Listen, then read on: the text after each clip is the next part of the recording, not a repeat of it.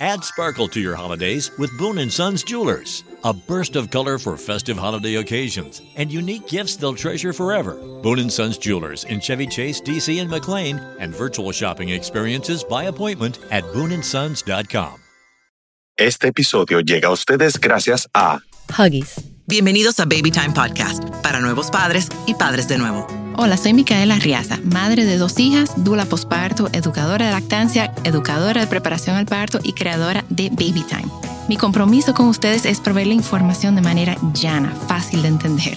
Antes era la falta de información, ahora es el bombardeo de información. Los voy a ayudar a entender qué necesitas y qué está de más. Bienvenidos.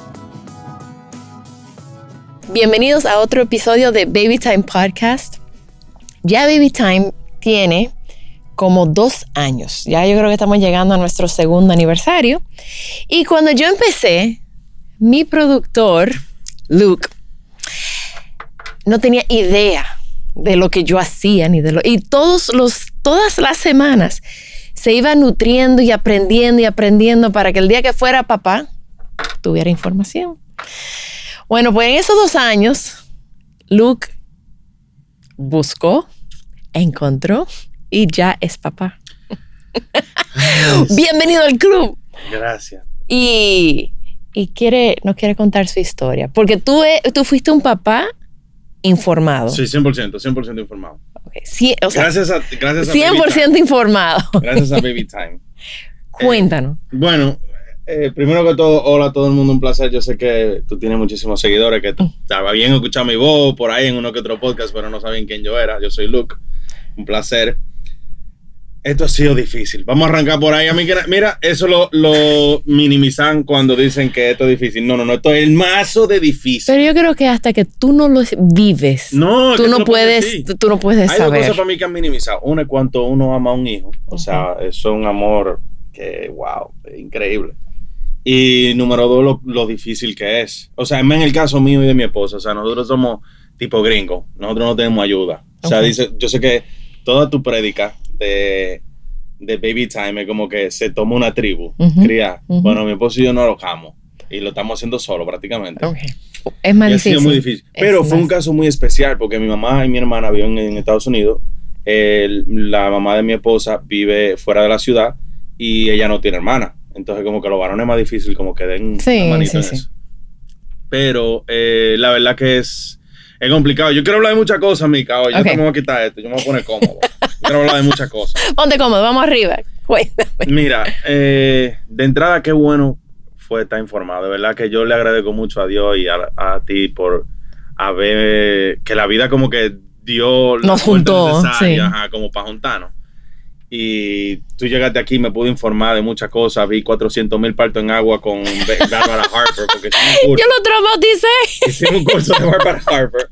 Y como 400 partos en agua. So, yo más o menos tenía como que una idea de, de cómo era el asunto, de, de que esto era, tú sabes, eh, era una lucha. Porque es una lucha, o sea, todo el embarazo es complicado, es muchas citas, es mucho dinero. Que sea otra que te dicen, sí, es caro. No, no, no. Lo que no te dicen es que es casi un vehículo que uno está comprando en un año. Entonces, eh, tuve suerte con mi esposa de que ella no hizo mucho malestares. Es una barriga muy tranquila. Eh, y la pude ayudar mucho porque, señores, miren, no, ustedes no saben cuánto me enfatizan que hay que ayudar a la mujer y en el podcast aquí se enfatiza mucho de ayudar a la mujer, pero es que no es que hay que ayudarla, no, es que uno es básicamente el asistente de la embarazada, Totalmente. no el asistente de la embarazada. Totalmente. Eh, entonces, yo me involucré mucho. Yo no falté a una sola cita de, de- con la ginecóloga. Bueno, tú sabes que llegué hasta tarde, llegué hasta cancelar cosas eh, por ir a la cita. Pero vamos a hablar entonces de. ¡pam! Llegó el- la bebé. El día. Llegó el día. Lo primero que fue de emergencia. Son- qué? No estábamos medio ready. Ella ya la última, el último mes tenía un sangrado Ok. donde es- yo no sabía ese nombre, pero se le dice placenta previa. Ajá. ¿Tú Que- sabes lo que sí, es? Sí, que es que la placenta está entre la cabeza del bebé y el... Está tapando el canal vaginal. Canal, exacto. Ajá, el canal de parto. El canal de parto, que es por donde sale el bebé. Exacto. Eh, Eso es lo que está tapando. Entonces, cada vez un que- pro, ya, ya, ya. ¿sabes? Eh, entonces, cada vez que ella le hacía fuerza a la bebé, a, la- a mi esposa, le Sangraba. sangraba. Lo bueno del caso es que eh, se, se detectó a tiempo y era un sangrado de mi esposa, no de la bebé, lo cual era muy bueno. Y le voy a dar payola al doctor Ramiro Díaz, que tú lo trajiste aquí, Sí. a un podcast. Por él lo, nos conocimos y por él fue que nos dimos cuenta, porque ese tigre para mí es el mejor que hay en el país. No, Eh, Ramiro es un bárbaro. Te amo, de verdad. Sin ti nada hubiese sido igual. Eh, y él se, fue el que se dio cuenta. Inclusive me dijo, miren, voy a tener que hacer una sonografía transvaginal porque estoy viendo este, este episodio. Ah, ok. Fue, eh, chequea toda la cosa. Y se lo informa a nuestra doctora, que también le voy a dar payola, sorry, mica, por aquí le voy a dar payola. Dale, dale, ustedes son- dale. Ustedes son ángeles todos. Que es la doctora Patricia Polanco. Eh, se lo mandó la data a ella y ella es la que dice, bueno, vamos a tener observación.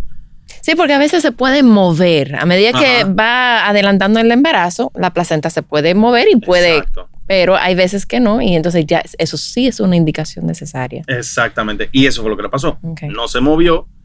En la última sonografía ya 4D, donde se le ve la cara a la bebé y todo, se nos dimos cuenta de que el problema persistía. Mi esposa estaba teniendo sangrado, donde una vez tuvimos que ir a emergencia de noche. Y ya en, en la última cita con la doctora, que era literalmente a una semana de que naciera la bebé, tenía un sang- coágulo de este tamaño que si el que, no, el que, lo, esté escuchando, el que lo esté escuchando es como del tamaño de una mini pizza Ujú. eh, una cosa yo la vi, de ahí ahí lo vi. Una cosa gelatinosa, gruesa. Yo estaba friqué y digo, pero ¿y hay más de eso? Y me dijo, no, ya está llena de eso. Hay Wow. que ir de aquí para el quirófano. Ujú, ujú. Y eso fue huyendo, reserva sangre, porque como está sangrando había que reservar sangre. Ok, ahí empieza el huye huye, mica. Mira, mi vida cambió en un segundo. Yo no estaba ready. Yo no estaba ready. Es que nadie, yo creo que está ready para un. Nadie Sí, está sí, listo yo venía- para yo un. venía medio Sí, preparado. pero para una emergencia no. Ah, no, por una emergencia no. Uno nunca está preparado. Lo bueno era que ya teníamos el bulto listo, teníamos como que ya par de cosas existían. So, nada más busqué a la casa, buscar el bulto eh, y coger a reservar la sangre y de ahí para la clínica. Fue una experiencia muy mm, tranquila hasta el momento que ya iba a entrar al quirófano. Lo primero es que yo me sentí muy de, de- como deprived, ¿cómo se dice eso? Como, como que me quitaron todo mi derecho, como que automáticamente yo pasé a ser un cero a la izquierda y como que lo primero era mi esposa y yo lo entiendo, pero a la misma vez como que, hey, es mi esposa, yo quiero estar ahí. Claro. Pero no pude entrar al quirófano mientras le estaban poniendo la epidural. Y eso pasa. Eso pasa. Eso, el eso dolor es. de mi vida. Sí, eso, eso no es normal. Bueno, no. ¿Y tú sabes por qué lo hacen? ¿Por qué? Yo saber. Para evitar de que los padres se desmayen, porque Es verdad. la aguja de la epidural es una cosa, o sea, es grandísima. Entonces, por eso es que ellos no permiten que la persona de apoyo, o sea, la pareja, O la mamá. esté ahí porque ver eso es impresionante. Yo que yo soy y casi han goteado. médico. A mí Sí, me gusta no. todo eso. Sí, pero eh, eso ya eso es como Claro, política. Sí, sí, entiendo. Pero y por ahí pique, arrancó. So, yo estaba como que en una sala de espera ahí medio nervioso hasta que me pasan, todo iba muy bien, toda la cesárea empezó sumamente bien y el equipo de trabajo fue sumamente bueno hasta que sacan a la bebé. Cuando sacan a la bebé, voy a resumir eso porque eso fue un proceso un poquito largo, pero sacaron a la bebé y en pocas palabras lo que pasó fue que se le- la bebé quitó la presión que le estaba haciendo la placenta, entonces eso empezó a sangrar como cosa loca. Hubo una hemorragia. Hubo una hemorragia, exacto. Y como que tengo entendido como que la placenta se iba a meter para el útero, como algo así, como que los hagan, ahí hacen una histerectomía. Hay muchas mujeres que... Pero no le llegaron no, a no, hacer gracias eso. a Dios no. Hay muchas mujeres como que le pasan una serie de cosas cuando le pasa eso, que... Ah, ok. Eso se llama una placenta, si no me equivoco, y eso fue lo que pasó, se llama una placenta eh, cretada. Ajá, como... Entonces, sí, que la placenta se une, o sea, Ajá. normalmente la placenta se une al útero como por afuera. Cuando es una placenta cretada, que me parece que se dice en español, es que se entra en como en la, las paredes del útero. Entonces, sí. cuando tú lo vas a sacar, hay hemorragia. Y muchas veces hay que sacar, hay que hacer Sí, histerectomía. sí, sí. Un- a una muchacha, justo 24 horas antes de mi esposa, le hicieron una, por ese mismo caso. El punto es que pasó eso, y ya tú sabes, eso fue un huye huye, que sí o qué, la niña por un lado, como que yo estaba haciendo papá, a mí se me olvidó mi esposa por un segundo. Honestamente tengo que ser sincero, o sea, se me acaban de hacer mi primera hija en mi vida entera. Eh, un momento muy bonito, yo pude cortar el cordón umbilical, ahí ¿Cómo tú te sentiste en ese momento? Como o sea, médico. tú la viste. Honestamente, yo estaba en modo médico. Porque Ok. yo estaba filmando, yo tengo toda mi esposa abierta descuartizada. Ajá. Yo la tengo en video y le me le tira Sí, par de veces. filetear, sí. Sí, sí. Yo estaba muy, ah, máquina. Y mira ahí, estos son los intestinos. Y mira ahí, esto es qué sé yo qué. Oh, como, wow. Sale el anillo, wow, mi hija, mira igualita a mí, tiene un narizón. Como que tú sabes, eso era lo que yo estaba pensando. No, en realidad no fue como un, ay, voy a llorar. Tú sabes, como le pasa a mucha gente. Honestamente no, porque ya yo estaba como muy ansioso por, por verla. Ok. Lo que sí, yo de una vez le hablé, de una vez eh, me llevaron a cortar, el- bueno, como al minuto me llevaron a cortar el cordón umbilical. Em, tú, me- de una vez le di para que me agarrara los dedos. Ella gritó de una vez, o no hubo que, yo no sabía que ya no se le daba nalga, es un palo, No, no, no, no, no. le dan nalga. Gritó de una vez, todo ese proceso fue muy bien. Pero ¿qué pasa? Aquí pasó algo que yo me friqué, porque entonces, por un lado, se llevaron a mi hija a recién nacido, a que a incubadora, que la Ujú. calienten, que sé yo qué. Y por otro, yo tengo a mi esposa que me acaban de decir, mira, eh, no está parando de sangrar, se llenó la cosa de succión, el pote donde, donde va todo lo que se succiona de sangre, porque yo no sabía que eso se guardaba para medir qué cantidad había sangrado. Se llena uno y entonces ahí se le, se le hace una piscina a mi esposa en la barriga de sangre. La doctora no puede ver nada y ahí fue que el friqueo total se dio. Me mandaron a sacar. Y yo como que, ok, en el momento más crucial, eso es como que tú estás viendo una película y como que justo cuando está peleando el malo con el bueno, te quitan la película. Y me voy a perder el final. Entonces me sacaron de ahí, nada. Yo conseguí un permiso para que después que yo dejé a mi hija como que red, dice tía, que ya yo sabía que ella estaba bien, me devolvieran para el quirófano, donde yo pude ver a mi esposa. Ahí tuve que mandarle a buscar la sangre que habíamos reservado. Pero ya ella estaba estable. Sí, estaba estable. Ok. Eh, y ahí fue que nos informan que ella iba a tener que ir a la unidad de cuidado intensivo. El terror. Eso fue como que.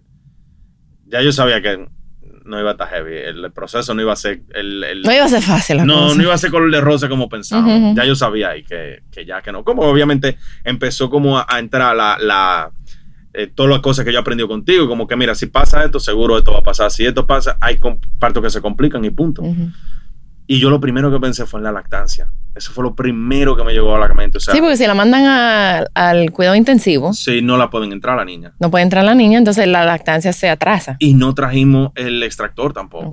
Que eso fue un fallo. O sea, consejo. Sea parto natural, cesárea, como usted no sabe si se va a complicar, lleve el extractor que se lo dejan pasar a la unidad de cuidado intensivo y se puede extraer y le pueden dar esa leche a la niña. Yo no lo sabía, en ese momento no me acordaba tampoco porque no le borra.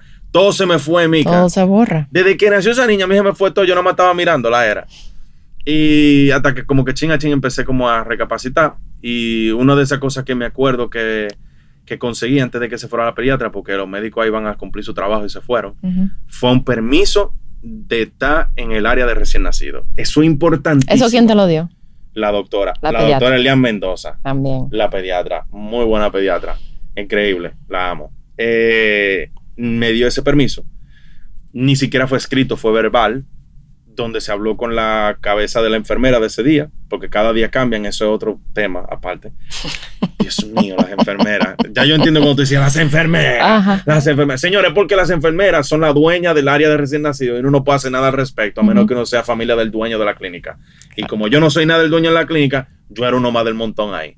Entonces, eh, Sí, es como una lucha de poder. sí, o sea, sí, yo sí. puedo más. Yo te la llevo cuando no, me da no, mi yo te- gana. Yo, lo te la- ahora de entrada. ¿Tú sabes lo que me dijo una enfermera a mí? Mm. De que mientras los niños estén aquí en el área recién nacido, los hijos son de nosotros, no son de ustedes. Mira, a mí me dio. Mira, a mí me dio. No, no, no, pero que eso no puede ser. Yo, yo porque soy que creo en Jesucristo, en Dios, Dios bueno conmigo, yo, yo, ¿verdad? Pero yo lo que quería era holcar todas las que estaban ahí, de verdad. Yo, yo entiendo por qué hay papás que tienen rage así, que agarran a la gente y que con una rabia y le entran a trompar a una gente. Porque, que, ¿cómo tú me vas a decir, me diga que es hijo tuyo? Después que yo, yo duré tres años buscando a esa niña y tú me vas a decir que, que es tuya. claro. Después que yo duré tres años buscando, Claro. nueve meses. y tú vas a pagar el parto, y tú vas a pagar todo, y tú, o sea, es tuya. No, no, no, Mica, mire, eso me dolió. Me dolió duro. Pero bueno, vamos a entrar a ese tema ahora. Ok. Entonces, eh, el caso es como que conseguí ese permiso con la doctora de poder estar en el área recién nacido. Eso fue lo primero que me acordé. Yo dije, Mica me dice que yo tengo todos los derechos del mundo. Se mi hija. Claro, eso tú eres Me la secuestraron. Eso es lo que yo iba a decir. Como tú me dijiste, Manuel, pero dije, eh, look, de que se te secuestraron. Ya yo iba a decir que, mira, me la secuestraron entonces. Entonces, lo bueno fue que la doctora accedió. Me dejaron hacer piel con piel con la niña de una vez. O sea, literalmente tenía que cinco minutos, diez minutos de nacido. Y de una vez pude hacer mi piel con piel con ella. El tiempo pasa lentísimo ahí en ese momento. eh, y muy rápido a la misma vez. Oye, me imagino, en ese momento es que tú puedes como ya realizar, o sea, ya ella está aquí. Sí. Es- o sea, es- ella, ella hace que tú estés presente. Sí. Entonces ella ahí eh, me informaron de mi esposa de que le iban a tener que ya era definitivo. Entonces yo me fui a despedir de ella. Después de que me despedí de mi esposa, volví y me cargué a mi muchacha piel con piel otra vez, again. Normal, esa ventana estaba abierta, a mí no me importaba nada, todo el mundo criticando en esa ventana, a mí no me importaba nada de lo que estaban diciendo. ¿Y por qué él sí? A mí no, a mí no me importa eso. Yo estoy conmigo, mi muchacha, yo estaba tranquilo y feliz. Feliz e indocumentado. Eh, entonces ahí empezó como una lucha, que es lo que tú dices, ya empezó la lucha de poder, porque de una vez le querían a otra fórmula. Yo le dije, deme un segundo, ahí fue que yo te llamé. Y te dije, Mica, mira, me quieren dar fórmula, ¿cuál tú crees que es la mejor? Y tú me dijiste, bueno, trata esta, trata aquella, ok. Conseguí la marca que me dijiste, toda la cosa. Y yo, le, o sea, yo quería darle esa primera fórmula y ellos no me dejaron. Looking for truly stunning jewelry this holiday season? Boone & Sons Jewelers is fully stocked with unique gifts they'll love in Chevy Chase, DC, and McLean, and virtual shopping experiences by appointment. Trusted by Washingtonians for over 70 years. BooneAndSons.com. Add sparkle to your holidays with Boone & Sons Jewelers. A burst of color for festive holiday occasions and unique gifts they'll treasure forever. Boone & Sons Jewelers in Chevy Chase, DC, and McLean, and virtual shopping experiences by appointment at BooneAndSons.com. Y ahí empezó. ¿Pero por qué? Ahí empezó Ahí que que- yo- la lucha que yo voy a hacer en mi vida, algo que me voy a dedicar, y esto lo estoy diciendo hasta grabado para que se quede.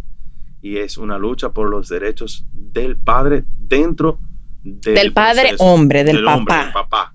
Dentro del proceso de posparto. O de la pareja. De la pareja, sí, porque, ¿verdad? Hoy en día, eh, dentro del posparto y dentro del área de recién nacido de cada institución. Cada institución, para que sepan, tiene reglas diferentes. Ujú. O sea, Política te- diferente. Sí, ginecología obstetricia no es lo mismo que la González, no es lo mismo que Corazón Unido. O sea, y me imagino que en otros países también cada clínica, cada hospital tiene su, propio, su propia regla.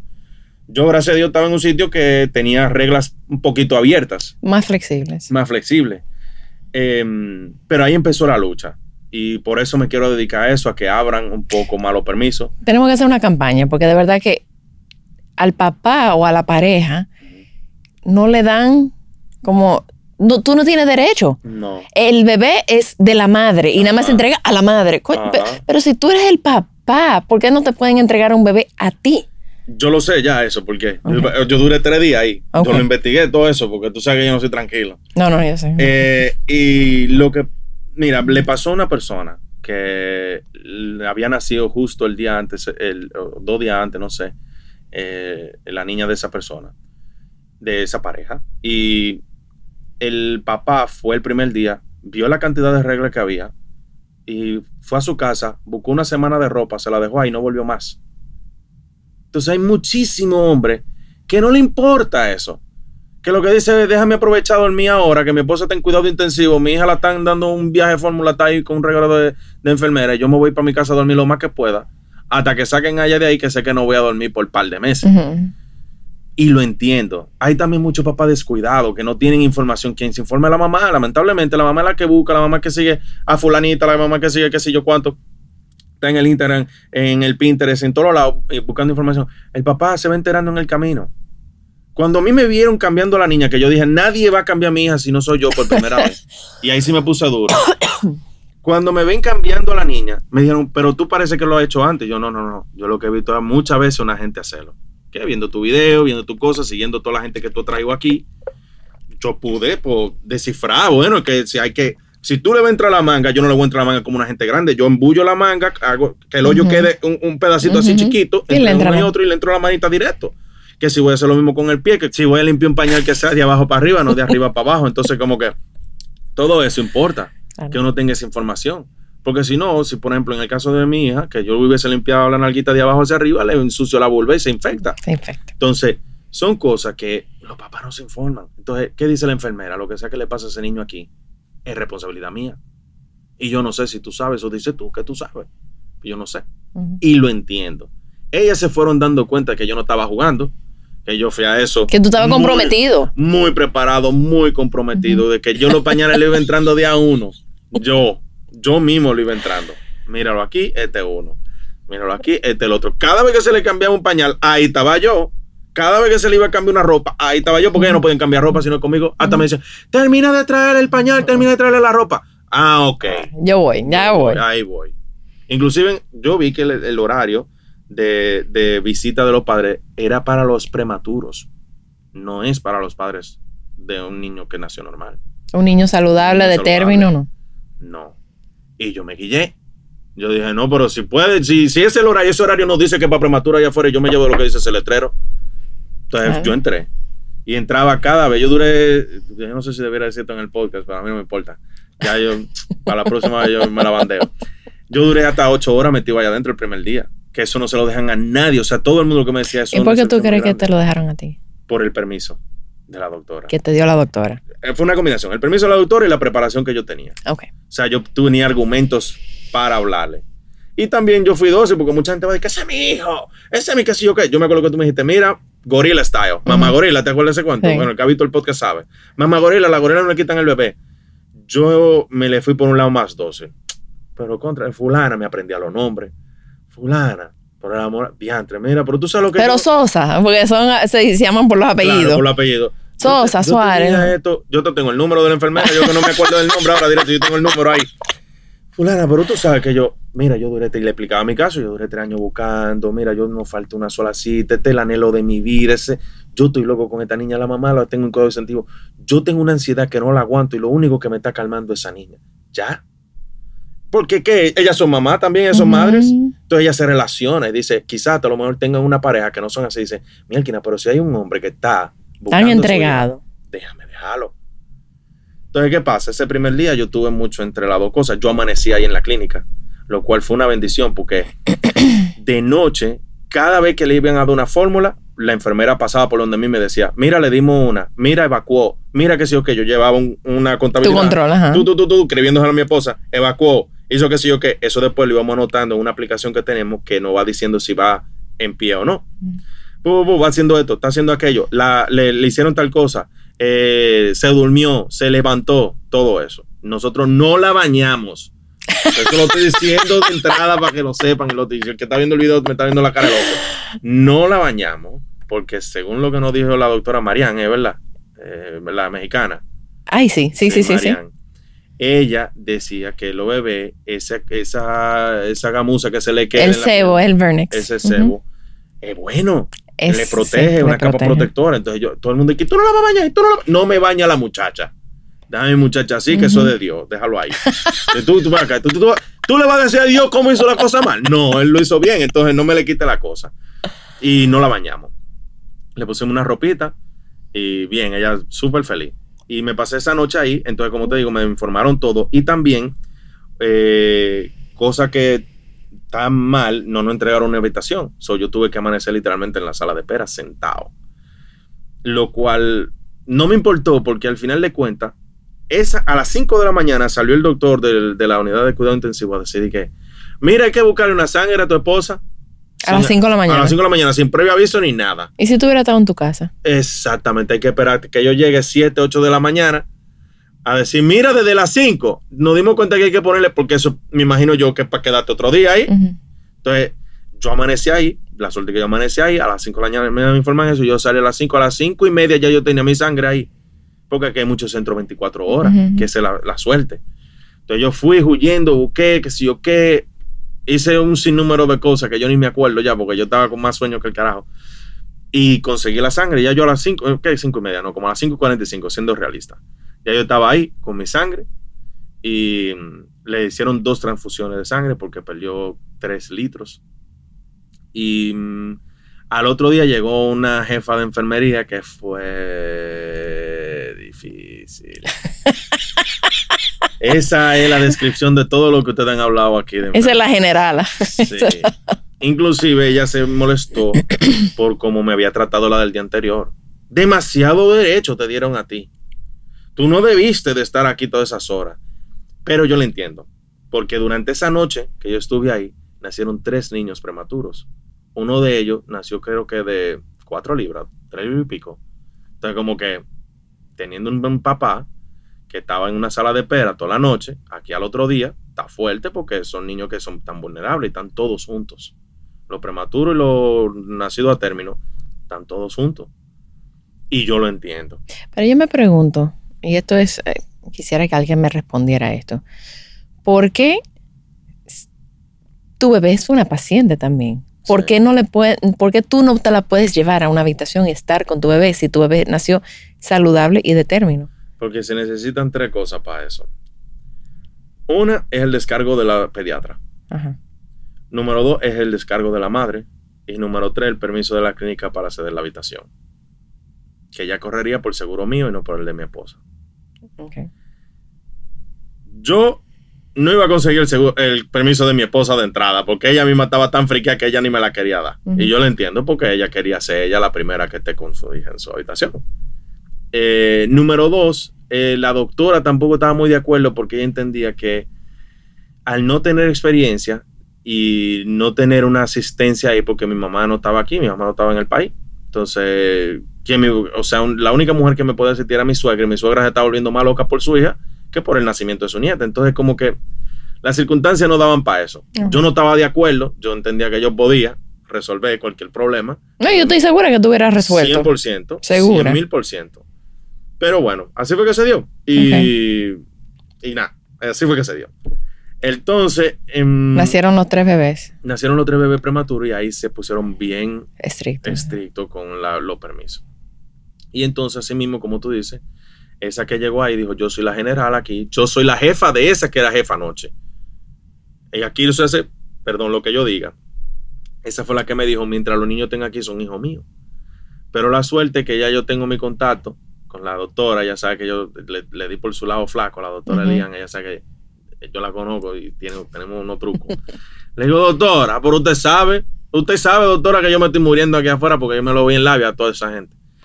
Me dice, yo me estoy muriendo aquí afuera y de verdad me estaba muriendo. Me dice, no, mira, yo te voy a conseguir el permiso para que tú entres. Me consigue el permiso para que yo entre, porque la- lo que, que mandan ahí son los pediatras me consigue el permiso para que yo entre. Ahí es que me dicen toda esa barbaridad de que son hijos míos, que sí o qué, que sí o cuánto, delante de la doctora. Yo me hice el chivo loco, le dije que sí, que eso era verdad, porque ya los suegros míos se estaban desesperando, porque tenían a la hija en cuidado intensivo, a la nieta en recién nacido, no podían ver a ninguna de las dos. Y algo, un dato como contexto, dentro de todo eso, mi esposa en el nacimiento sufrió una quemadura muy, muy severa. En el nacimiento de ella. del nacimiento de mi esposa, sí. Nacimiento de ella, sufrió una quemadura muy severa que tuvo al morir y sus padres no tuvieron con ella por un mes. Mis suegros no tuvieron con mi esposa durante un mes del primer, o sea, desde el primer mes de su nacimiento. Entonces ellos ya venían como con no, una- ellos tienen ese trauma. sí, Ese... con, una- con un trauma de eso y imagínate estas circunstancias de ellos están diciendo se está repitiendo eh, esto es mínimo una maldición una jodienda qué sé yo cuánto y yo miren sé que sáquense eso de la cabeza que nada está pasando esta gente lo que están en monitoreo con mi esposa y a esta gente me quieren sacar un día en recién nacido eh. esto es cuarto esto es negocio Olvide- tienen, tienen que tener pendiente oyente y todo el mundazo que las clínicas son un negocio Es un negocio. es un negocio. Es verdad que de la salud y que para tratar bien, y es verdad que el servicio fue maravilloso. Unidad de cuidado intensivo Pero es maravilloso. Uno de los mejores mm, cuidados intensivos que yo haya visto en mi vida entera. Parecía ER en Estados Unidos, durísimo así. Pero es un negocio al final de cuentas. Mientras más medicamentos yo te ponga, más dinero yo hago. Y mientras más días tú te quedas también. Más dinero hago. Entonces, yo me la llevé, hablé con la, con la pediatra, hablé con la ginecóloga, le digo, miren, esto es lo que está pasando aquí, porque yo me la estoy llevando, yo estoy en eso. Y vamos a resolver. Y resolvimos, pudimos sacar a mi esposa ese día, justo a las 24 horas. Eh, fue un poquito fuerte porque cuando llevan a la niña a la, a la, a la habitación, no se la dieron de una vez. Mira, Mica, ¿Cómo que no se la dieron de una vez? que no se la pasaron. O sea, la enfermera se quedó con la se bebé. quedó con la bebé como una, se la llevan como una canatica. Ajá, ajá. Y mira, yo suerte que yo no ando con arma de fuego. Porque yo le hubiese roto fuego a todo eso. O sea, tú, ella tiene más de 24 horas que parió, no ha visto su bebé y no se la van a entre- no se la quieren entregar. entregaron. No se la entregaron. Lo que hicieron fue, le tenemos que dar unas políticas de que si yo que digo, mira, suelta a la muchacha. No puedo. Hasta que yo no diga esto, no te, eh, eh, la, la política que yo no la puedo soltar. Y yo, puedo hablar rápido. Hablar rápido. Ay, Y yo Dios estoy mío. filmando todo esto, yo estoy filmando, Ay, yo Dios mío, yo me muero. Yo estoy Ok, filmando. Eso, eso es nuevo, eso no pasaba antes. Porque tú puedes dar la política con tu bebé aquí. ¿Me entiendes? Eso es lo que yo O estoy sea, pensando. ponme mi bebé en mi pecho y dime la política. Eso es lo que yo estoy entendiendo. Como que, pero habla con ella. Con la, pero Ok. nada. Tiene que parar de grabar. Yo, oye, yo hago lo que tú digas, pero termina de, de decir lo que vaya a decir para que suelte a la muchacha, para que mi esposa pueda estar por primera vez con su hija en la mano. El punto fue que la aceleré, la tipa duró como dos minutos nada más hablando de una cosa de una vez. Y entonces se la puso a mi esposa, pero ya el shock era tan grande que mi esposa que juraba que iba a llorar, que iba a... El shock fuera tan grande que era como, por fin la tengo en mi brazo. Y para mí ese, yo ahí como que sentí sí, que se me fue el peso de la, del, del, Tú del soltaste. sí. Ahí fue que tú soltaste. Yo dije, ya están juntas. Ujú. Pero pasó etapa 3 del asunto. No Ajá. estaba lactando, Mica. Claro, ella tenía 24 horas, le habían dado fórmula, habían- eso es un tema, es un tema. Pero Mica, que sabe cómo son los padres en ese momento, yo estaba hablando con ella y lo que me dice, mira, dime la habitación que te vamos a mandar Scarlett para allá. Scarlett es Baby Time también. una dula, una Una dula. dula de Baby Time. Te voy a mandar Scarlett para allá. Y me manda Scarlett, que llegó tardísimo en la noche. Ya por suerte, Francesca y la niña se habían como medio adaptado una a la otra. Y Francesca estaba, yo no quiero, sí, sí, ya eran las ocho y pico, so, ella no había llegado, dice que si ella viene ahora, yo no voy a hacer eso, yo no voy a hacer ningún ejercicio, vamos a ir todo lo que tiene que decir, pero yo estoy explotada, yo no dormí, yo qué sé yo qué, yo qué sé, yo callado. Ajá, ajá, está bien, sigue ahí. Y llega Scarlett, le digo a Scarlett de una vez, pero mira, de una vez vos ponte en eso. Y mi esposo se quedó así, dije, pero yo no te dije que yo no quería. Digo, sí, eso fue lo que tú dijiste. Ponte a hacerle los masajes de una vez. Mira, cuando nosotros vimos esas primeras gotas, yo, que- ahí era que yo iba a llorar, de verdad. A mí se me aguaron los ojos y de todo. Yo, ¡Sí, lactando! Yo, me filmaron y de todo, yo parecía un loco. Looking for truly stunning jewelry this holiday season? Boone & Sons Jewelers is fully stocked with unique gifts they'll love in Chevy Chase, DC, and McLean, and virtual shopping experiences by appointment. Trusted by Washingtonians for over 70 years. BooneAndSons.com. Y lo que dije, Dios, pégala, pégala, pégala. Pegar a la niña y eh, mi esposa mirándome así con la niña pegada, como que contrale. Pero bueno, se pegó, duró muchísimo pegar, se alimentó muchísimo. Ahí mismito agarré yo y, y guardé toda esa fórmula que me querían cobrar. Run, se la puse a un lado y la conté. Digo, para que no me vengan, yo sé cuánto trae el paquete. Conté las que habían, ya yo sabía lo que faltaban, ya yo sé todo. Y entonces empezó a tomar. Se amamantó la noche entera, o sea, cada, eso, cada hora y media, nosotros no dormimos nada. Eh, ¿Y quién quiere dormir viendo esa belleza? Yo estaba ayer ahí mirando. Y, y, y dejó, se durmió, déjame oír la respiración, a ver si está respirando. Y es poniéndole hasta la mano y todo. Y al otro día nos dieron de alta. Eh, duramos casi 24 horas también en, en la habitación. Y nos dieron de alta al otro día. Muy bien todo el proceso de, de salida.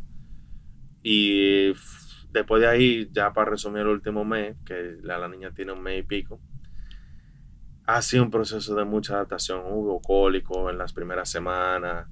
eh, hubo un tema con que mi esposa no daba suficiente leche. No es que no daba suficiente leche, no estaba suficientemente estimulada. Pero ya hoy en día se está sacando, yo te dije los otros días que eran 7, 6 a 7 onzas. Ya ella lleva de 10 a 12 onzas al día. O sea, ella está sacando lo suficiente para darle a la niña y para darle a la niña después en la noche. Lo cual es súper heavy porque Así Eh, ella puede descansar y tú la ayudas. descansar. No, yo me estoy tirando toda la noche. Estoy 12 horas del día aquí trabajando en el estudio, 12 horas de la noche trabajando con la niña. Yo a veces la miro como un pique, después cuando le veo la carita digo, "Diantre, no, no me molesta. Porque lo duro es que Sí. los niños te vocean en el oído y yo no le importa que tú le puedes estar teniendo la leche al lado. Y Y, y- y- y- y es un pique. yo la miro y le digo, pero tú estás como que tú no, no te han dado leche. Y no es como que no te la vamos a dar, te la vamos a dar. Está ahí, mírala aquí, se la muevo, chucu, chucu, chucu. Pero tengo que quitarle la tapa. Paciencia, Emma, paciencia. Claro, porque todo esto no- nosotros la guardamos en la nevera, alguna en el freezer. Que ya Mica me dio un truco de que toman leche fría. La primera vez no la tomó, fue como en la segunda o la tercera que lo cogió como el ki. La primera me cupió el biberón y dice, ¿qué es esto frío? Ah. Digo, lo que te va a tomar. Y chuchum. Sí, porque ya se vuelve en boca estándar. Entonces ya, o sea, tú acortas el tiempo. Sí. Eh, porque se desesperan mucho. Se desespera. en lo que calienta y el, el calentador dura hasta 3 minutos, 4 minutos en calentar una leche. Y hemos tenido que, no voy a negarlo, hemos tenido que darle fórmula. No ha sido de que una cantidad exuberante, no es que su dieta en base a fórmula, es algo muy complementario. En caso, por ejemplo, cuando tenía los cólicos, eh, le compramos una leche anticólico. y cuando tenía también las noches, mi esposa que estaba muy, muy, muy cansada, no teníamos el banco de leche porque compramos, ah, por, por cierto, compramos un extractor malo. Al principio como un disparate de extractor. Después agarramos y compramos uno bacanísimo que es de que hospital grade y cosas de, de clínica y vaina. Entonces, con ese ya sí. Y ahí le tuvimos que dar fórmula. A mí no me molestó, honestamente, darle fórmula, que mucha gente como que, lo que estamos diciendo, como que, eh, ¿cómo que dicen? Sataniza. Sataniza la fórmula. Y no, o sea, está ahí, mira, está ahí para los bebés que no pueden beber leche materna. Está ahí para los padres que quieren. Porque es una decisión También, de ustedes. Y, y lo que yo digo, yo quería que mi esposa descansara una noche. Y si Es tú- un- exacto. Es una forma de poder util- utilizar la fórmula. Exacto. ¿Cuál es el problema con eso? O sea, también, si ustedes quieren que su hijo duerma bacanamente, ustedes le ajustan un par de oncitas de fórmula y van a dormir porque pesa más. Es más espeso, La, sí. la de la mamá, eso es agua. Yo la he probado las dos. Yo he probado todas esas cosas. Yo he probado hasta diferentes marcas de fórmula y todo. Y es que la de la mamá es literalmente agua dulce, riquísima, más buena que la fórmula inclusive, ¿sabes? Sí. Riquísima. Y, eh, pero la digieren de una vez. La mean muchísimo. Con la otra evacúan más. Entonces, yo lo que hago es, por ejemplo, en la- alguna noche que necesito dormir en mi vida y quiero que duerma, porque dormir estamos hablando que son tres horas, ¿ok? No, es que Sí, no hay que tú a dormir ocho horas de corrido, ¿no? Dormí en tres horas como mucho. A veces son dos como mucho. Le doy su doncita de, de fórmula complementada con leche materna. A veces yo hasta mezclado. Que, por ejemplo, sobró una más, tengo en, el- en la nevera, se me olvidó sacar del freezer.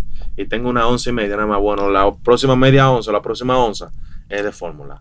Entonces, como que yo hasta la mezclo en un mismo pote. Yo no sabía eso, que se podía mezclar. Sí, se puede mezclar eso. Yo la mezclo y le doy eso.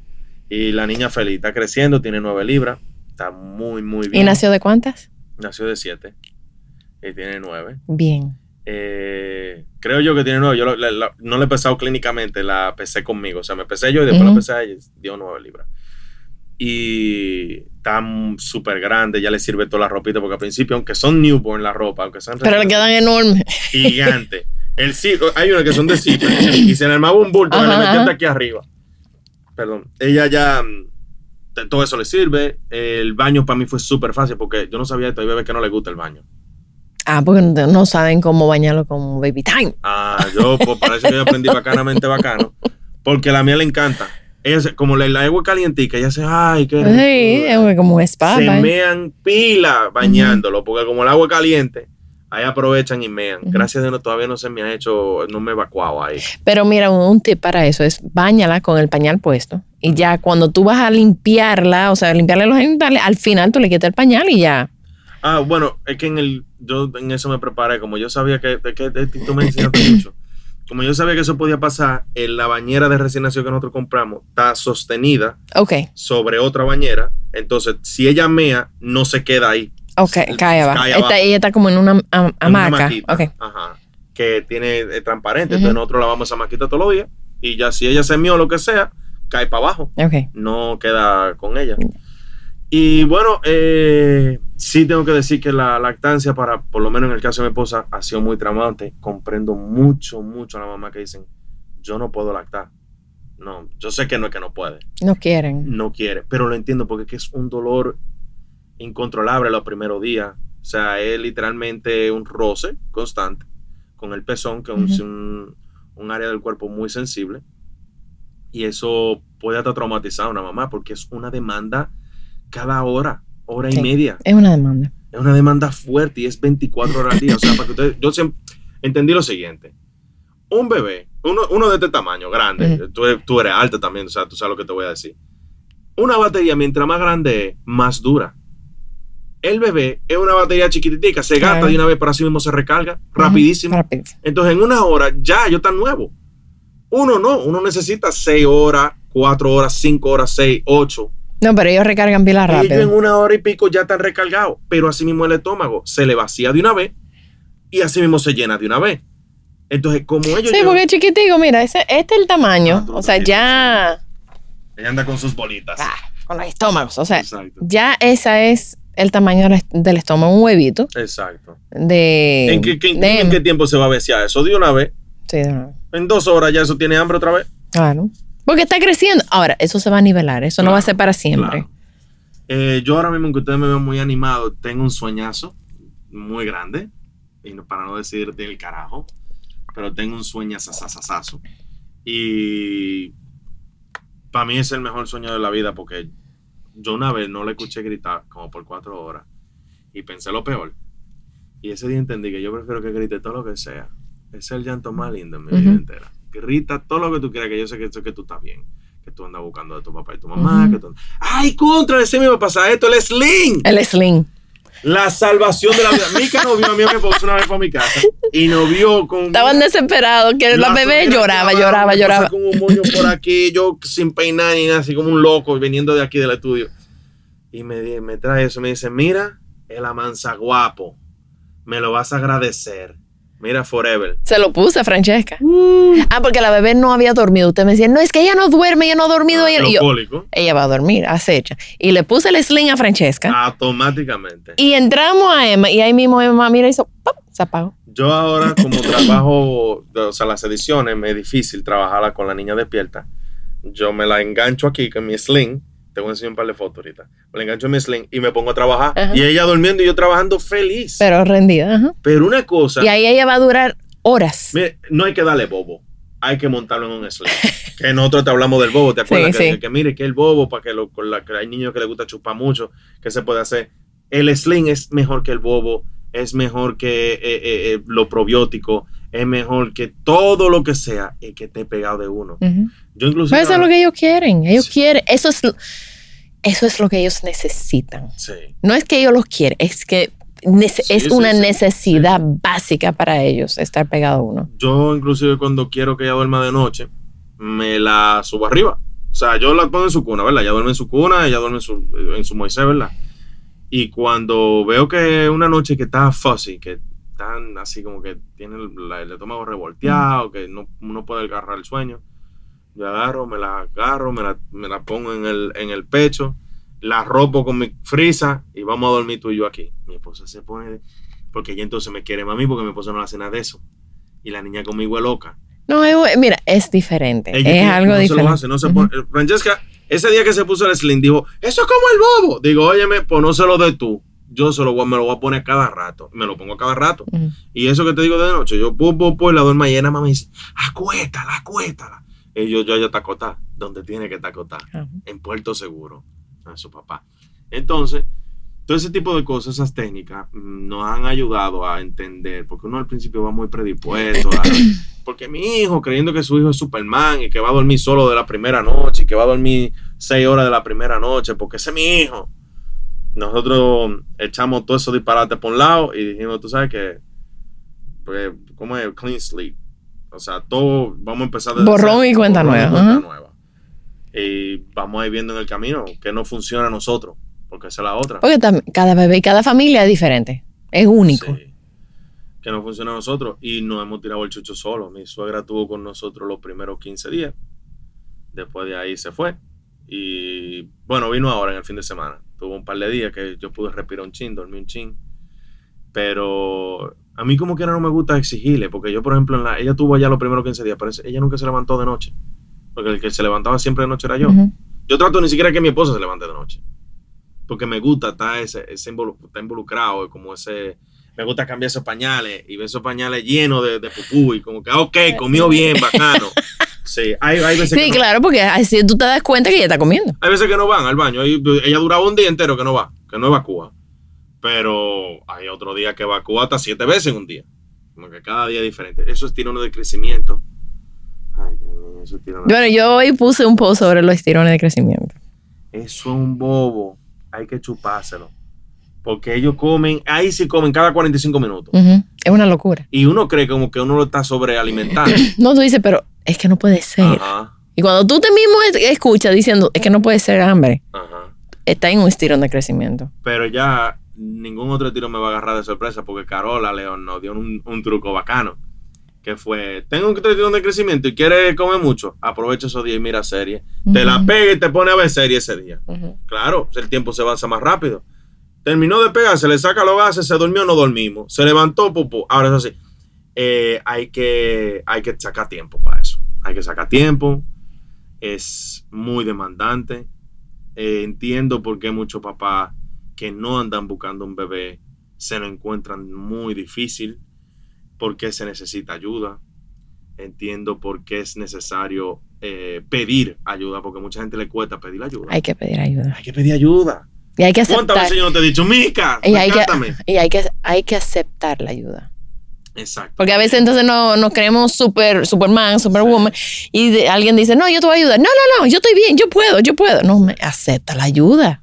Y es bueno desahogarse también. Yo creo que no quedarse con todos esos sentimientos embotellados ahí adentro, eso, eso también es malo. La depresión postparto es muy real. Para mamá y papá. 100%, Para los dos, sí. Para los dos. 100 mil por ciento. Esto, esto pone a prueba mucho el matrimonio, pone a prueba mucho a la- uno como ser humano. Pero es una experiencia de verdad que es lo más lindo. Yo no lo cambio por nada. Ya yo quiero el otro. Ya esposa está que tú estás loco. Ya yo quiero el otro. Yo quiero tres o cuatro o cinco más. Yo sé que la economía no está para eso. No, y llévala suave, llévala suave. No, y disfruta, Emma. Oye, disfrútala. Pero imagínate dos. No, no, no, Uno disfrútala. diciendo papi y el otro ¡guau! Mierda, eso es lo más chulo del mundo. Ya estoy loco por otro. Claro, ¿tú sabes lo que pasa? Que me hace falta la barriga. Para mí el embarazo fue, como ella no tuvo malestares, no, no se le hincharon los pies, habían unos uno, uno, unos antojos buenísimos. Son los mejores días. Porque entonces yo, una dona para la bebé, dos donas para el papá, porque hay que Ajá. probar. Yo echaba una barriga bacanísima. Que quieren un, un pudín de pan, dos pudines de pan para el papá. Que quiere una pizza, dos pizzas para el papá. Era así. Entonces O sea, yo sé- Tú comiste bueno. Ay, me hace falta esa etapa. Me hace mucha falta. Pero uno, en lo que yo sí entendí lo que tú dices. Hay que disfrutar cada etapa, cada paso de esto. Hay que disfrutarlo. No vuelve a ser niño otra vez. Ella no vuelve a tener un mes. Ella no vuelve a depender siempre. Ella no vuelve a la barriga, no vuelve a tener un mes, no vuelve, o sea, sí, son etapas que van, que van cambiando y hay que, de nuevo, como dijo Glenis, que Glenis vino y habló del mindfulness, hay que estar en el presente. presente. No estar pensando, no, ya yo quiero que, que coma, que camine, que gatee, que... di-". No, no, no. Yo estoy feliz con ella arriba de mi pecho. Sí. Ah, y otra cosa que tú dices también mucho, que, que no te lleve de lo que la gente dice, el Instagram también, que es el, el mecanismo de envidia número uno. Miren, señores, cuando Mika dice eso, es porque de verdad le van a hablar vacuencia por un tubo y siete llaves. Todo el mundo sabe hacerlo mejor que tú. Todo el mundo sabe hacerlo mejor que tú. Y eso, que tú ves como crían a su niño mal y todavía te dicen que así, que ellos lo pueden hacer mejor. Eso va desde la persona más cerca, que son los padres. Hay uno que nosotros le decimos, no voy a decir cuál de todos es, pero hay uno en, mi casa que se le dice el abuelito opinador. Ay, contra, le dije que era un abuelito. El abuelito opinador, porque nada más opina. Entonces, siempre van a hablar. Yo no me llevo de nada de lo que me dicen. No, sigue tu instinto y, y eh, hoy en día tú te puedes informar. Yo me llevo de consejos, pero no de opiniones. Ahí hay, Ahí hay una diferencia. hay una buena diferencia, es una buena frase. Me llevo de consejos, pero no de opiniones. La opinión de otro es la opinión de él. Ahora, un buen consejo, por ejemplo, de que hay que crearle una rutina al niño. Hay que crearle una rutina al niño, ¿verdad? Porque eso le da estructura. Y sabe que ya esta hora va a pasar esto. Yo, por ejemplo, mi hija sabe que a las 7 de la noche se va a bañar. Ella sabe eso. No, ya. y eso le da estructura y le da como se sienten seguros porque Ajá. saben después del baño viene esto, Viene después cena y viene. me voy a dormir. Un chin de huevo y me voy a dormir. Eso es así. Todas las noches y ella ahora se lo espera. Ella desde que la termina de bañar empieza mm, mm, mm, a comerse la mano y ya, ya, ya sabe que tiene que comer. Entonces, como que se le- eso de crear nuevos es un buen consejo. Eh, que, por ejemplo, eso mismo de trata de lactar lo más que tú puedas. No es que eso es lo único que tú vayas a hacer, pero si tú puedes lactar, dalo. Es un buen consejo. Ahora, una opinión es, eh, en el caso de que, es que te digan de que, ah, porque mira este, nada más dando fórmulas. Pero, mi hermano, eso es su opinión. Tú no sabes que, si yo de noche estoy dando leche materna. Ujú. La gente no está ahí en el día a día de lo que uno está haciendo. No- la gente no sabe cómo están sobrellevando los problemas intrafamiliares, Y sobreviviendo. sobreviviendo. Ustedes están ahora mismo y todavía están en modo sobrevivencia. Y eso va a durar los primeros 100 días. O sea, después de los 100 días del bebé, ya ahí empieza el cuarto trimestre, ya hay como una rutina, ya todo como que más o menos cae por su peso. Pero ustedes están todavía súper en modo sobrevivir. Hay algo también, no sé si me estoy extendiendo mucho, pero hay otro punto, que es, ya entiendo por qué los tres meses de, de. De licencia. de licencia materna. Y es Señores. chin. Todavía es chin. Señores, es que esos tres meses, es que todavía, es que el, el niño depende al 100 mil por ciento de la mamá. 100%. Yo entiendo el papá, está bien, 15 días el papá y, y- y está fuerte, pero está bien, yo entiendo. Ahora de la mamá depende al mil, o sea, mi hija se calma cuando está con mi esposa. Ella puede estar gritando, ay, lo que... La carga mi esposa, tranquila. Depende al mil por ciento de la mamá en comida, en seguridad, en cuando se quiere sentir Todo, relajada. todo, todo. Tuvo dentro de ella nueve meses. como dijo Carola, por nueve meses, lo, de la única que ya dependiera de la mamá. Y ahora afuera se la quieren quitar los tres meses. No, los tres meses de verdad que es muy... Es fuerte. Bueno, y ahora son 14 semanas, o sea, tres meses y medio, pero igual es, es poco tiempo. La mayoría de madres no quieren dejar a su... Algunas sí, algunas tan locas por pero la mayoría dicen no es suficiente, no es suficiente tiempo. Sí, No lo es. sí, sí. Y para el bebé, no lo es. Entonces, yo ahora lo entiendo más que nunca. Veo como mi, a mi esposa, ella trabaja en Estados con eh, empresas en Estados Unidos. En Estados Unidos no hay licencia materna paga, No. lo cual Cada empresa tiene su propia política. A ella le dieron un mes solamente y ella no pudo volver. Ella le dijo, a la- a- pidió otro mes. Dijo, mire que yo no, no, te- no tengo espacio, es que no puede ni orinar. ¿Cómo va a poder dedicar- sentarse a dedicarle ocho horas a una cosa? No puede orinar. Cepillarse los dientes en la mañana es porque yo estoy ahí. Ah, Si no le dan a las 6, 7 de la tarde, cuando tú regresas y ahí que lo puedes hacer. ¿Entiendes? Entonces, son cosas que eh, cocinar es complicadísimo. O sea, nosotros porque teníamos un par de consumé ahí guardados, que teníamos, tú sabes, y hemos reciclado un par de cosas. Pero cocinar es difícil. No, tú no puedes cocinar. Eh, hacer cualquier cosa es difícil porque es que no hace nada el bebé. Todo depende de un adulto. Todo. Por eso inclusive hablamos, que vamos a tocar ese tema brevemente también. Yo no sé si me estoy alargando mucho, otra vez lo vuelvo a repetir, pero son cosas importantes. Del bobo. El bobo mucha gente lo tiene satanizado. Hay mucha otra gente que exagera el bobo. El bobo es una herramienta, me lo dijo Micaela Arriaza de Baby Time, la CEO de Baby Time. Me dijo eso y es lo he buscado en todos lados de internet. Mira, yo tengo mucho tiempo en mi mano de noche. Yo he investigado muchas cosas en esta vida. A ver si lo que tú estás diciendo es verdad. Sí, todo yo lo confirmo. Y mira, es cierto. El bobo tiene un propósito, un momento, Un uso un uso puntual. puntual. Es una herramienta. No es para acomodarse. Que mucha gente lo usa para acomodarse. Si usted se quiere acomodar con el bobo, dele para allá, cada quien su forma, ¿eh? Simplemente estoy instruyendo cómo fue creado. Eso fue creado para bebé que le gusta chupar mucho. Sí, Y necesitan eso para calmarse. Tienen un coliquito y eso es lo que lo calma. claro. Eso es 100% aceptable. ¿Usted le quiere dar un bobo a su hijo? Déselo. Yo estaba 100% en contra de eso. Y se me abrió la mente. No tengo uno, no tengo tres. ¿Se lo pongo? No. Pero el día que lo necesite, se lo ahí. también. Ujú. Entonces, Tú tienes que ser flexible. exactamente. Entonces, yo no me he cerrado a nada. Yo le digo a lo que quieren hoy a mucha gente también. O sea, porque tú debieras. Yo, es verdad. Es verdad. Y lo voy a hacer así. Y agarré lo que me da mi gana después. Claro, claro. A todo tú le dices, sí, sí, sí, sí, sí. sí. Soy constante me Ajá. que no le dé forma, porque hay mucha gente cerca a mí que son como pro lactancia. Hay una que está metida en una liga de, de cosas de lactancia. Le dio, le- todavía le está dando leche a su hijo, tiene casi tres años, un manganzonazo con dientes, come más que tú y yo juntos. Y le- se mete un, un, un, un, un kids meal entero, el chamaquito, y todavía está pegado de una teta. Entonces, cada quien con su estilo. Ella le quiere dar teta a su hijo hasta que, como que, ¿quién fue que le dio teta hasta los cinco años? Eh, eh, Cristal Fiallo creo que le dio a una niña, como tal, que le dijo, ella, mami, ya yo no quiero más teta, que yo estoy grande. Cada quien tiene su estilo. Claro. Yo, yo en particular, hago lo que a mí me dé mi gana con mi hija, porque yo tengo una crianza específica con mi hija. Cada casa tiene sus reglas. Claro. Entonces, yo no me llevo de nada de eso. Las opiniones son de cada quien. Yo me llevo de consejos. Mica da excelentes consejos. Gracias, gracias. Nada de lo que Mica me ha dicho no me ha funcionado. Que eso no me funcionó. No. Hay muchísimas cosas que yo inclusive he estado en desacuerdo con ella. Lo intento y me doy cuenta que es así. Una de las cosas que está mucha gente de acuerdo, y Mica me lo corrigió, eh, no directamente, pero con el podcast, el suaro. Ujú, Solo funciona al mil por ciento. Yo lo intenté. Yo he intentado todo. Yo lo intenté y funciona el mil por ciento. Ahora, yo me di cuenta lo incómoda que hacía eso a mi hija. Ella se ponía roja tratando de zafarse y, y peleaba con eso. De nuevo, es una herramienta. Ajá. Todo es una herramienta. El sonido blanco es una herramienta. El swaddle es una Gracias por el herramienta. El bobo es una herramienta. Sí, porque tú te vas a encontrar el, bo- Ah, el sonido blanco, también. Sí, 100% en contra. Pero lo usé y me funcionó.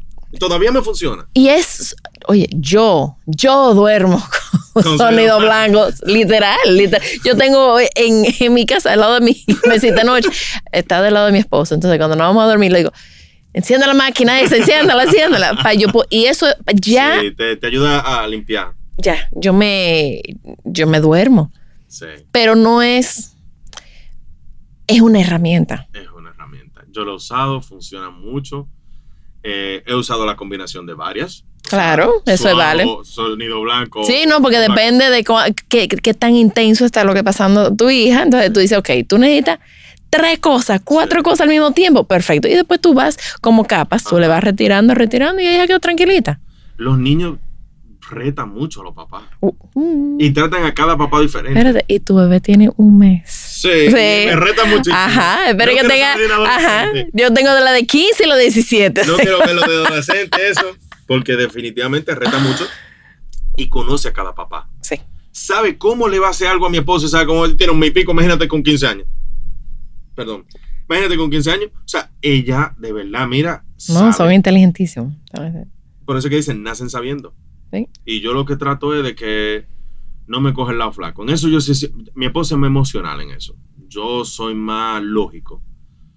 Yo me duelen muchas cosas que le pasan, pero por ejemplo, yo, la, yo vi la primera vacuna, que los niños gritan mucho en la primera vacuna.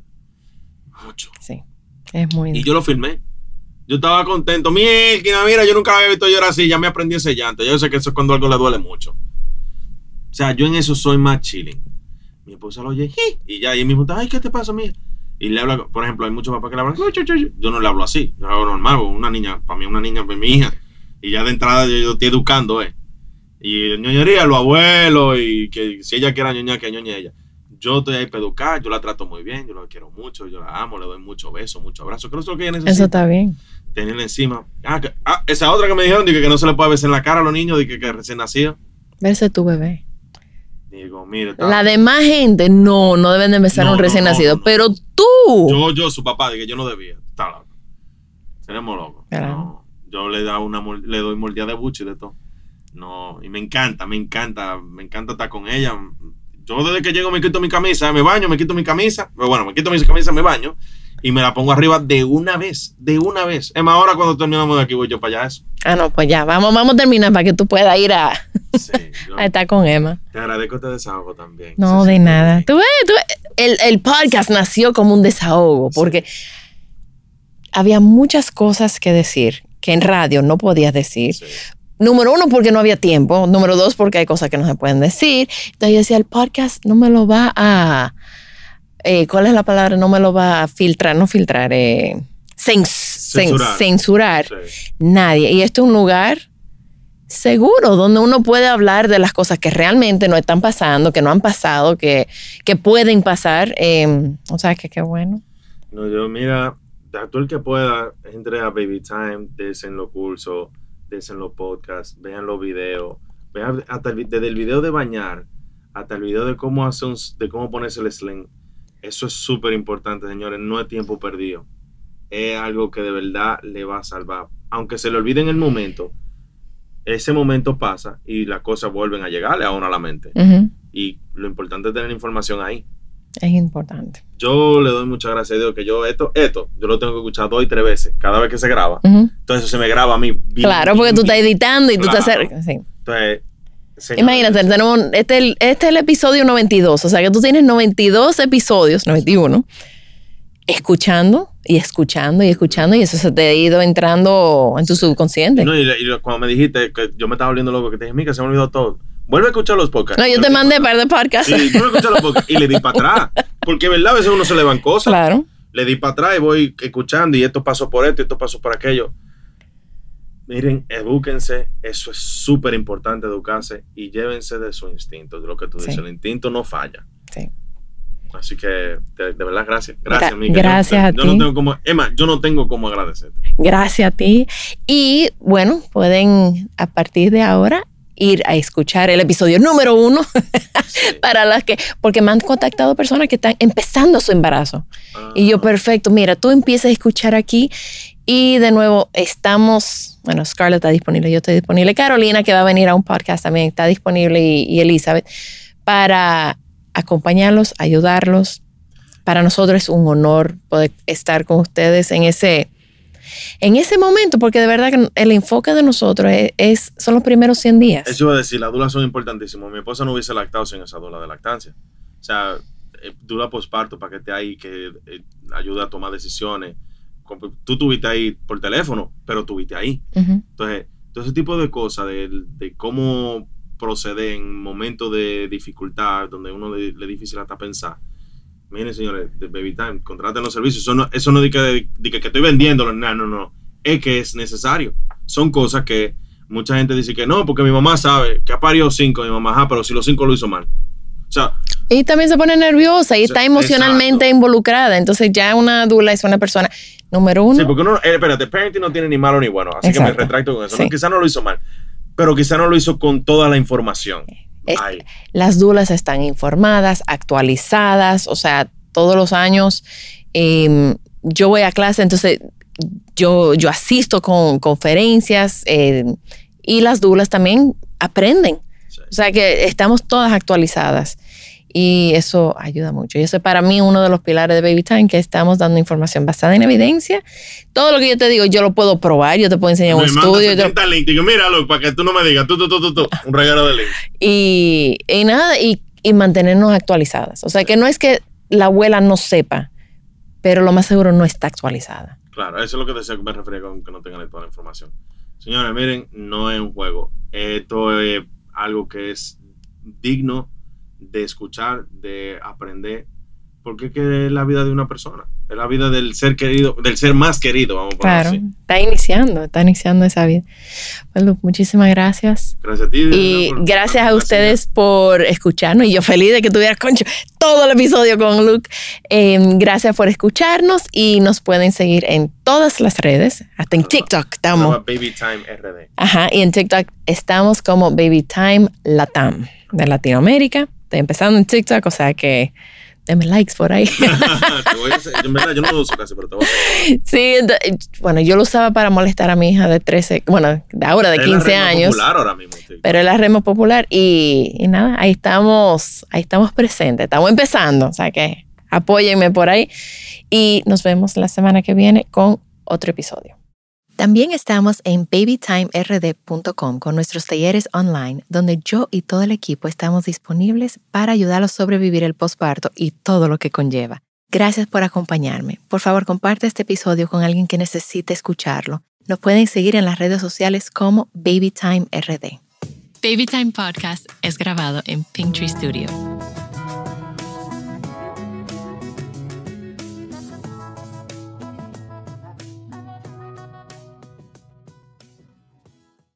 Looking for truly stunning jewelry this holiday season? Boone & Sons Jewelers is fully stocked with unique gifts they'll love in Chevy Chase, DC, and McLean, and virtual shopping experiences by appointment. Trusted by Washingtonians for over 70 years. BooneandSons.com.